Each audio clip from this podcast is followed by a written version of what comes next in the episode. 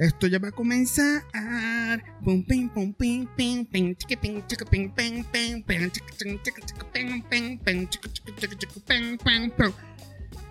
¡Claro que sí! No, no, no voy a decir claro que sí. Chiqui, chiqui, chiqui, chiqui, pim, pim, pim. Llegó otro cuento, el podcast que siempre he querido eh, sacar y hoy sale. Bueno, hoy salió porque ya lo están viendo.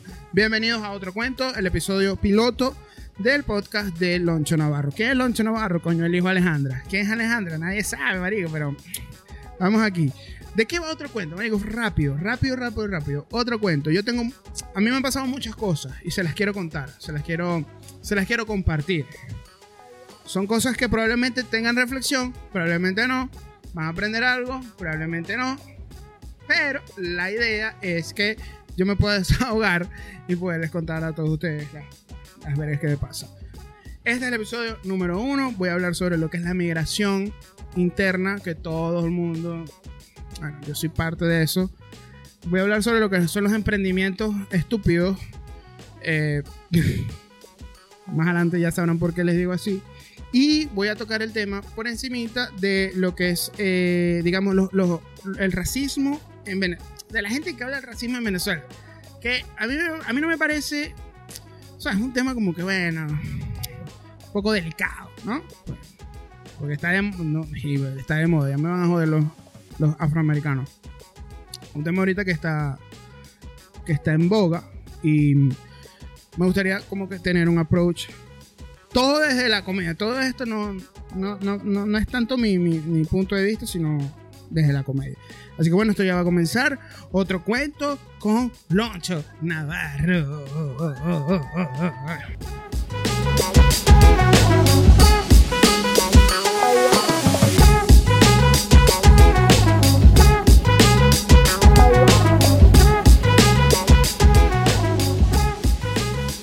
Sí, sí, sí, sí, sí. Otro cuento. Ya esto empezó.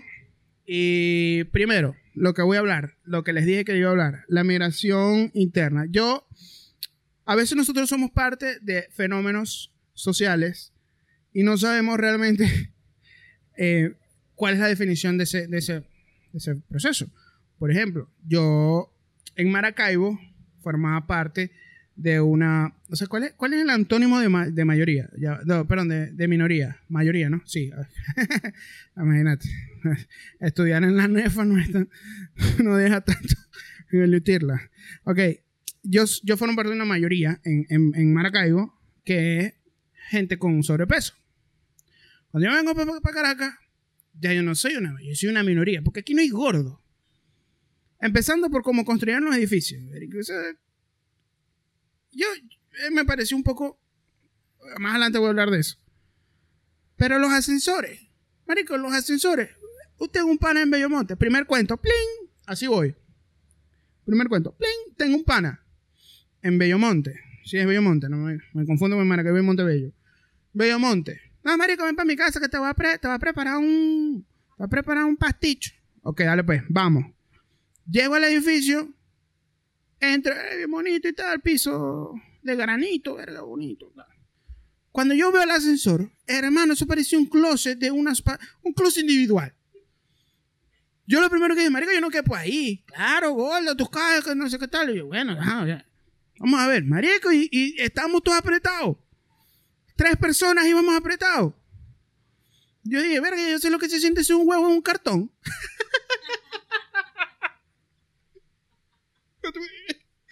Pero, sí, yo no sé por qué lo hacen aquí, pero ajá. Yo soy aquí parte de una minoría. Ese fenómeno, no sé cómo se llama. Algún sociólogo aquí que me quiera ayudar con eso.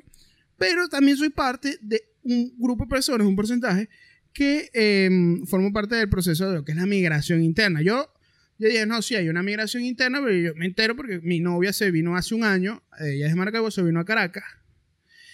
Y yo dije, eh, verga, se está yendo la gente de aquí para Caracas. ¿Por qué? Porque en Caracas se supone que hay una cierta normalidad con los servicios. Más que todo por los servicios. Porque si por la comida, América, ¿quién coño va a venir por acá? Me va a perdonar, pero esa es la realidad.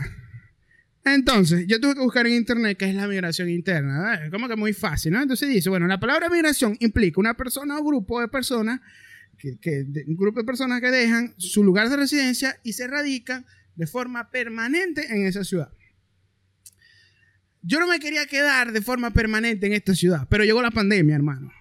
Y fue algo con que yo dije, coño, la pandemia, ahora qué hago y tal. Y entonces, ahora aquí viene la parte, la reflexión.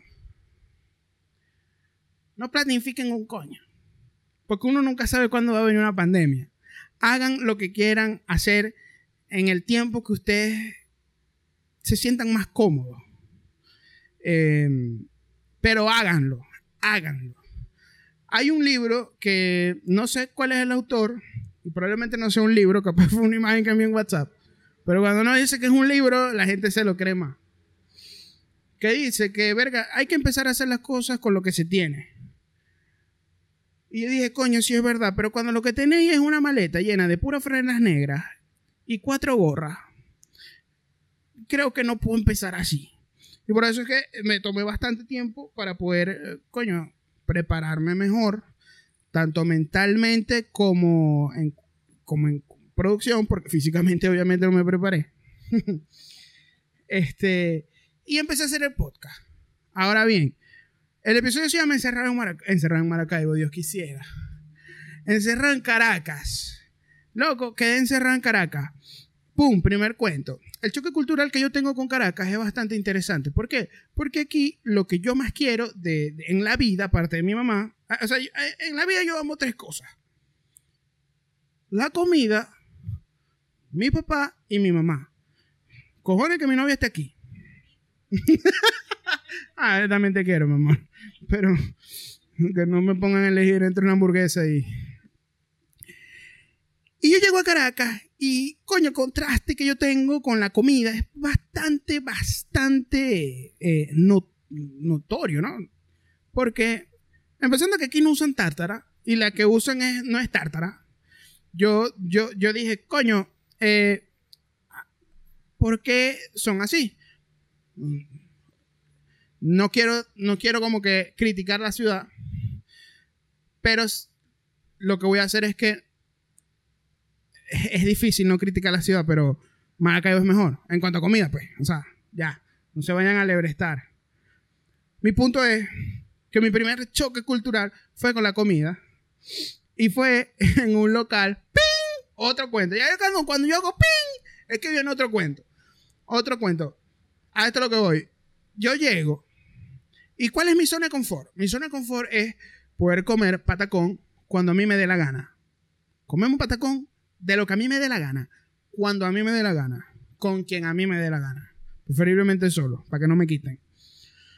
Es otra vaina. Yo puedo compartir de todo. Mi plata la puedo compartir. Por la comida, una verga. Me tendrán que matar. Ahora bien, yo llego. Me hago amigo de muchas personas aquí. Y me llevan una vaina que se llama el Solar del Este. El Solar del Este, para los que son de Maracaibo y no conocen, el Solar del Este es como el farmatodo de las areperas. Eso es, hermano. Ustedes dicen, no, una arepera. No, marico, una arepera. Vete ya comiendo una arepera. ¿Por qué te qué loco? Marico, esa arepera, o sea, la gente se imagina que una arepera es un toldito, una, como son en Maracaibo, que es un tarantín de Coca-Cola, de metal, que abre en la mañana y cierra a la tarde. Ya, no. Esta gente tiene, ustedes saben, la, la, la heladería de la, la helados Coromoto, la que está en Mérida, así se llama, ¿no? Que tiene como, sí, ¿no? Tiene más de 200 sabores. Bueno, así es esa verga el solar del este. Tiene como más de 200 sabores de arepa. De todo. Bueno, no de arepa, sino de relleno. Y yo quedé encantado, pero yo dije, mierda, o sea, yo poder entrar, yo vengo de Maracaibo, marico, en Maracaibo no hay areperas, en Maracaibo eso no existe. Maracaibo hay venta, sí venden arepa, pero nosotros la transformamos, que, ¡ping! Otro cuento más adelante con la historia de la arepa. Hoy no voy a hablar de eso, pero probablemente en el próximo, la, la historia de la arepa maracucha. Y yo llego al solar del este, y loco, eso es increíble, la cantidad, así como habían cantidad eh, de, de relleno, había mesoneros, te pude imaginar. O sea, eso era un batallón de mesoneros y habían de todo tipo. Habían flacos, chiquitos, grandes, mollejudos. Claro, no habían gordos. Porque como hay mesoneros, hay aquel coñazo de mesa. Entonces, tú te imaginas un gordo tratando. Yo ni, yo no, yo ni podía, marico. Ellos, yo estoy orgulloso de esto, porque esto no me gusta muy chévere. Yo estoy orgulloso, yo, yo me, me convertí en un cliente regular. Y ya cuando me veían, me venían llegar, ellos empezaron a agarrar atrás las mesas. No, no, no, no, para que pase, para que pase, para, ah, para gordo, ven para acá, ven para acá, ven para acá. Y yo veía como, yo era como, ¿quién era el que abrió el mar? Moisés. Yo, era, yo llegaba al solar del este y yo era como el gordo Moisés. ¡Tapla! Se hizo. No, no, no se hizo la luz. Pero marisco, o sea, se abrían ese coñazo de mesa para yo poder pasar porque un día traté de llegar a un punto A a un punto B, no podía porque coño, eh, eh, el espacio no me dejaba y mm, llegué, o sea, los tipos, no, no, lo metes por aquí, ¿qué tal? Ah, se convirtió en una especie de laberinto, pum, llega a la cocina mejor para mí. Me preparé la arepa como yo quería. Y bueno, y fue bastante, quedé sorprendido, fue bastante sorprendente ver esa cantidad de... Ah, y yo pensaba, no, esto es una locura, marisco, tal. Y yo no sé por qué tienen, cuando uno entra, tiene como una exhibición de aguacate. Marico, tienen como 350 aguacates. 260, 260 cestas de aguacate. Y yo, maldición. Yo cuando llegué, yo dije, venga, la gente quisiera gustar la lechosa. y me dicen, para, ah, maracucho, tú eres ignorante. Eso es, eso es aguacate. Y yo, mierda, pero ¿qué están que criándolo? o sea, esta acá hay mucho. Y era por la reina, la reina pepiada, porque aquí la reina pepiada es el plato, eh, la arepa que más, bueno, una de las arepas más famosas, pues. Está la pelúa, está la cifrina. Está la mano del ángel redondo, que no me acuerdo cómo es, creo que pernil, queso amarillo y, y huevito de codorniz y salsa rosada. ok. Yo creo que la probé un día, no me recuerdo. Estaba muy borracho para acordarme. Bueno, estar con Manuel Ángel está borracho. Nada, mentira. Ahora, yo pensé que yo había visto todo hasta que me trajeron el menú. Hermano, ¿por qué ustedes se llaman arepera? Ustedes se deberían de llamar. Eh, verga, no tengo la palabra ahorita. pero es que tenían desde parrilla hasta pasando por pasta, pizza, eh, cachapa, tenían de todo. Pero adivina que no tenían. Maldito patacón. Yo le digo un coño, ¿ustedes tienen patacones? No, te puedo traer un servicio. yo, mierda, Caracas está tan avanzada que tiene servicio de patacones, weón. Nada más, no, no, sí, no, porque, eh, sí, no, él me había dicho tostón, pero yo después lo, corregí. No, hermano, soy de patacón, hermano, yo. Ok, gordo.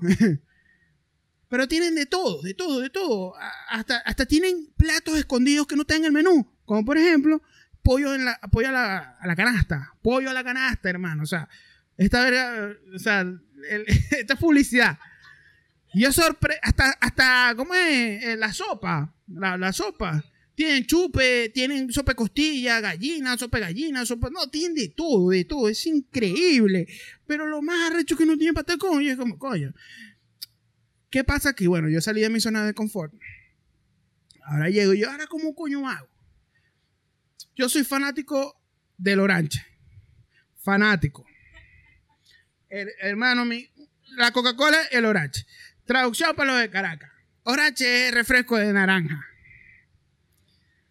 Pero es orange. Orange. O sea, como blue, red, blue, orange. Nosotros le decimos orange. Y yo llego al solar del este y le digo, primo, tráeme una reina pepiada con pernil y una orange. El coño. Eh, pero eh, ¿Término medio o tres cuartos? Yo, que ellos sí son raros, se ve el reflejo. No, no, no, no, no, una orange fría.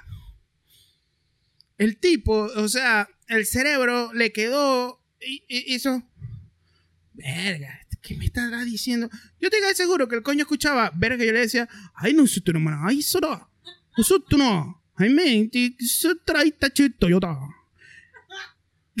Y él y no me entendí hasta que me rescató un pana, el pana que me llevó, me dice, no, no, primo, no me paré bola. Eh, perdón, no fue así. Eh, no, mira, amigo, no, no, no. Él lo que quiere en realidad es un, una naranja de refresco, un refresco de naranja. Ah, coño, le he dicho mejor, gordo, que ese de orange. Quedé como, como el turista estúpido, pues. Como que, ¿cómo le va a decir orange? Pero yo tengo, yo tengo una teoría. Orange es más práctico. El orange es más fácil. O sea, nosotros somos, somos pragmáticos. Yo no voy a estar perdiendo el tiempo y decir, señor, por favor, me da un refresco de naranja. Entonces encuentras letras tío, y ese cuñazo de... No, no, no. Preferible decir, dame un orange. y ya. Porque, es más fácil para nosotros, pero bueno, ya el tipo, el tip, ya lo agarraron de chaleque cuando yo llego, ¡eh, pagalo! ¡Un. Este es el gol. Entonces se joden entre ellos. Este, este, este, no le voy a decir que es refresco naranja, ¿oíste? Que decirle que es orange, porque si le dicen que es naranja, te la compra, gordo. yo te marico, después me el huevo. Y así pasa. Entonces, gracias a Dios me pude adaptar y, y fue chévere. Yo creo que esa es mi, primer, mi primera experiencia sabrosa aquí en Caracas. Yo no soy muy arepero, pero bueno. Verga, yo extrañaba mucho hacer un patacón.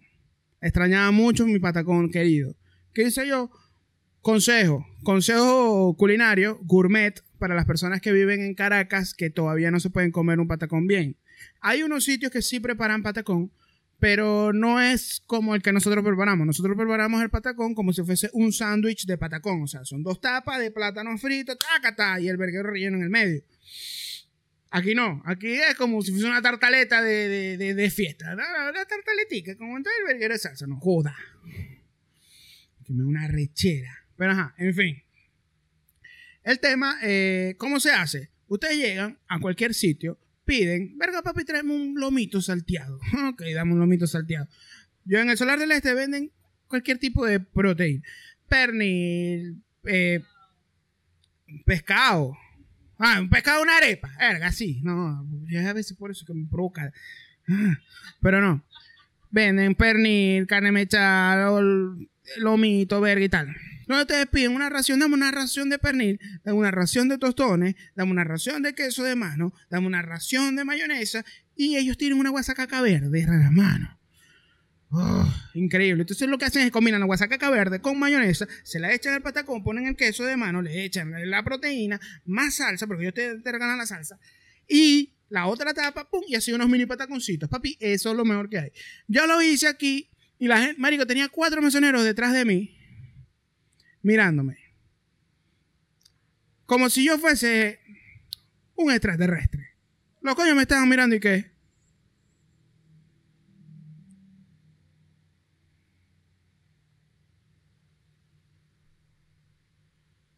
Y era raro. Era raro. Yo me sentía. Yo, yo le dije, ve, primo, ¿usted tiene tártara? Sí, sí, yo tengo tártara. Cuando me trajeron fue una mayonesa. yo, hermano, esto no es tártara. Claro que es tártara. Verga, papá. O sea, a ver, si yo te digo que el burro es blanco, es porque ya yo tengo los pelos en la mano. ¿Cómo me va a decir que esa mayonesa, ni siquiera es mayonesa, esa verga es la marca? Que es una mayonesa que no sé si ustedes la conocen, pero es así, la mayonesa, la marca. No, mentira, no es mala, pero es buena. Pero no es Heinz, eh, perdón, no es mm, Kraft o Mavesa. Caso tal. Top 3 de marca de mayonesa. Kraft, Mavesa, Hellmann's. No hay para. Ah, bueno, la marca y la mayonesa la pepa esta. no, mentira. Eso no va. Pero en fin. Conclusión. ¿Cuál es la reflexión del cuento, Marico? La reflexión del cuento es que siempre va a haber una manera de darle la vuelta a la vaina. Yo no tenía mi patacón, que era mi zona de confort. Bueno, ajá, salí de mi zona de confort. Bueno, tuve que preparar y me ensamblé yo mi propio patacón.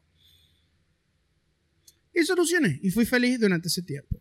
Ah, que me salió caro, más caro que el coño. cada, cada porción era como que dos dólares.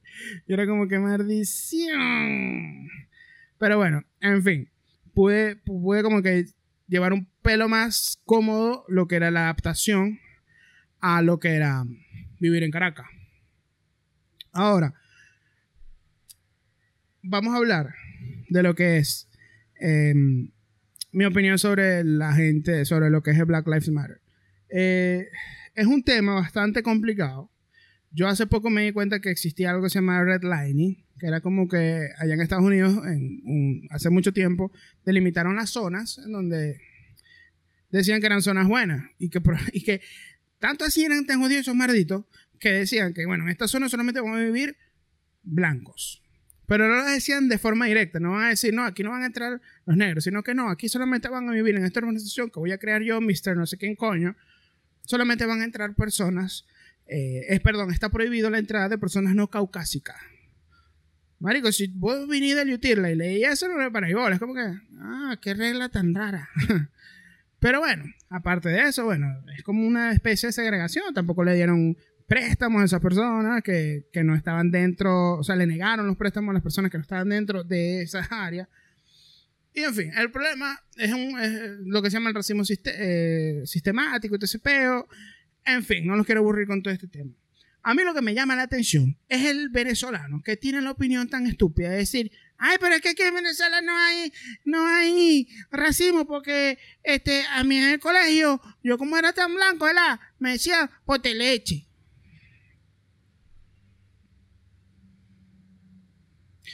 Verga, Wilker, te voy a decir una vaina.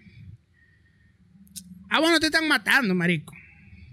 O sea, lo más arrecho que te puede haber pasado a vos es que de primer grado a sexto, la franela blanca probablemente no se notaba. Pero, de que te estén jodiendo la vida por solamente por tu color de piel, o sea, que te para un policía y que, el papi que tenía ahí, no, que tengo aquí, pam, pam, pam, pam, y te matan. No. Aquí no. Parece súper estúpido la gente que tiene ese, no, pero es racismo. Parecen el demonio de estas manias. No, no, no me parece. O sea, la lucha va más allá, ¿no? Ah, que en Venezuela metan más policías. Bueno, ese es otro peo ya. Un peo ya más. creo que hay que preguntárselo a Luis Carlos. Pero ese es mi punto de vista. ¿Qué, o sea, mi punto de vista es, marico, no hablen si no saben. No voy a hablar de un tema que, verga, yo... Deténganse un momento y digan, coño, yo no voy a ser mamagüevo. Yo no voy a ser un imbécil. Pero yo creo que esas personas no tienen el filtro de no ser algo. Ese filtro de no quiero ser mamagüevo, ese filtro no lo tienen. Entonces, terminan este, diciendo esas estupideces. Ahora, hablando de estupidez, emprendimiento. Yo soy, yo apoyo todos los emprendimientos. Me parecen súper geniales los emprendimientos que se hagan en Venezuela, un país que está en crisis, un país que está, mm, marico, coñaseado por todos lados. Yo creo que el que diga que Venezuela está bien, eh, no, no vive en Venezuela. O está, es dueño de un bodegón y vive dentro de un bodegón. Y me parece súper, raro, pero hay mucha gente que sí lo dice. Ahora, los emprendimientos. Eh, los emprendimientos, bueno, no buscar la definición de un fucking emprendimiento. Pero yo tuve que buscarla para poderse decir a mi prima que vender nudes en OnlyFans no es un emprendimiento. Es un negocio, sí, pero no estoy emprendiendo. Y mucho menos si te estáis tomando fotos con un blue. Es como que, verga, no le tenéis producción. O sea, si vos le montáis producción, una luz por acá, un bombillo por allá, tal, un, un, un trípode, coño, tal, yo te entiendo. Emprendimiento de recho. Pero, no, Yelitza. No. No estás haciendo bien. Ahora, hay emprendimientos que me llaman mucho la atención, que son buenos, como los de la comida. De la comida son increíbles porque la gente se está reinventando. O sea, hay gente, coño, con un ingeniero mecánico que está pelando bola empieza a hacer pequeños. Ah, no, que pequeños, bien hechos, simétricos. O sea, vaina, ni, ni, un pedacito de queso se le sale por un perfecto. Eso es un arte. Pero él aplicó su ingeniería en cómo hacer un, un pequeño. Parece bien. No es taxista. Porque tampoco puede ser taxista. Ahora, que me vengan a mí a decir, no, este, que se ve mucho en Twitter, por cierto. Yo, mm, eh, bueno, eh, mi papá, que vive en el, en el Junquito, él, empezó a hacer uno, unos materitos con, con, unas matas y pa, entonces él lo quiere vender para ayudarse.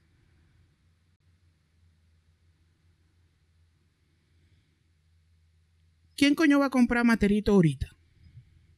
Yo no digo que no lo hagáis, sí, pero tenéis que tener mente empresario. Tenéis que tener mente de que, coño, alguien va a necesitar un materito realmente. O sea, mente de que, verga, alguien.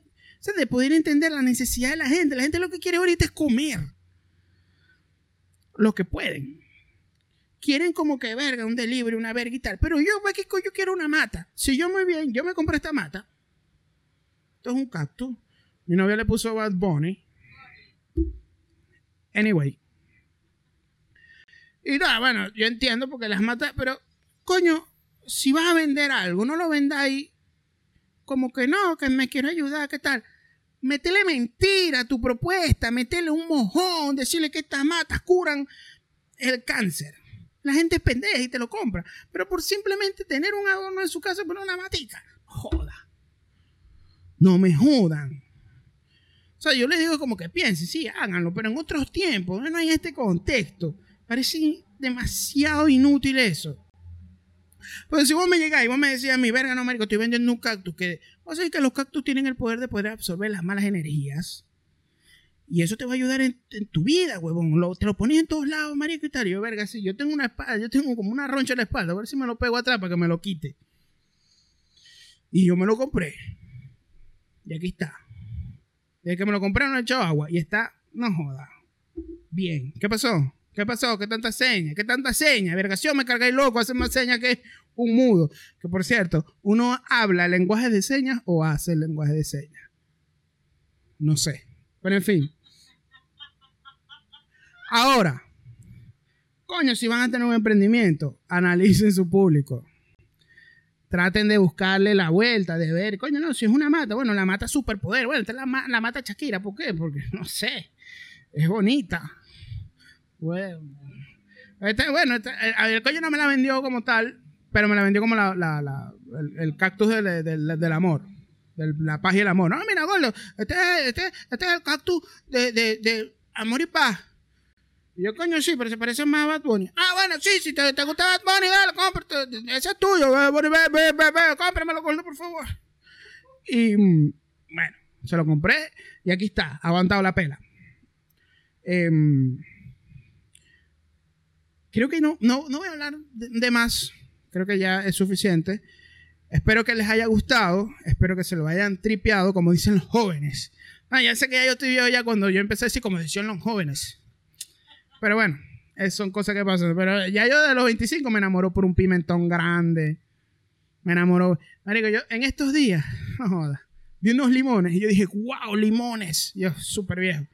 Súper viejo. Yo sé que yo me despedí de la juventud cuando yo vi un 2 por 1 en cebolla, dije, nah, Ya, ya, yo ahí la perdí. Yo dije, no. Por cierto, tengo un cuento de, comprar verdura, pero probablemente para el segundo capítulo se los, eh, se los dejo. Em, eh, llegamos al final. Espero que les guste. Espero que, bueno, si no les gusta, igualito me lo dicen y lo ponen en los comentarios. También son bienvenidos. Los likes, los dislikes. La idea es que lo dejen ahí. Que lo dejen ahí. Que em, que YouTube sepa que ustedes están viendo esa vaina. Porque, ajá, después no, no pasen uno mayor cosa. Pero bueno, me despido. Este fue otro cuento. Hasta el próximo episodio que probablemente salga dentro de dos meses. Los quiero mucho. Chao.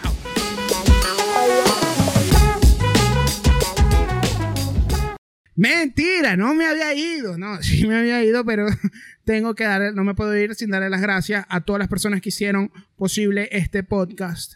Eh, primero que nada, Devlin Celis, el animador de este intro y outro, increíble. también a Rubén Lupstock, que fue el ilustrador del el intro, increíble este muchacho. Em, y a Napo, Napoleón, que no me acuerdo el apellido, ¿qué? Napoleón. Napoleón Vaca, hermanazo. Eh, el team es totalmente maracucha, a excepción de Napo, pero que mi madre come como si fuese uno. Así que bueno, él fue el que hizo eh, la música. Así que bueno, eh, síganlos en sus redes, que las voy a, bueno, le voy a decir a la producción que está aquí. Ah, marico, y se me había olvidado, a Edos, Edwin, que es el editor de este peo, que es el que se va a encargar de editar todo esto. Sus redes las voy a poner también en la descripción.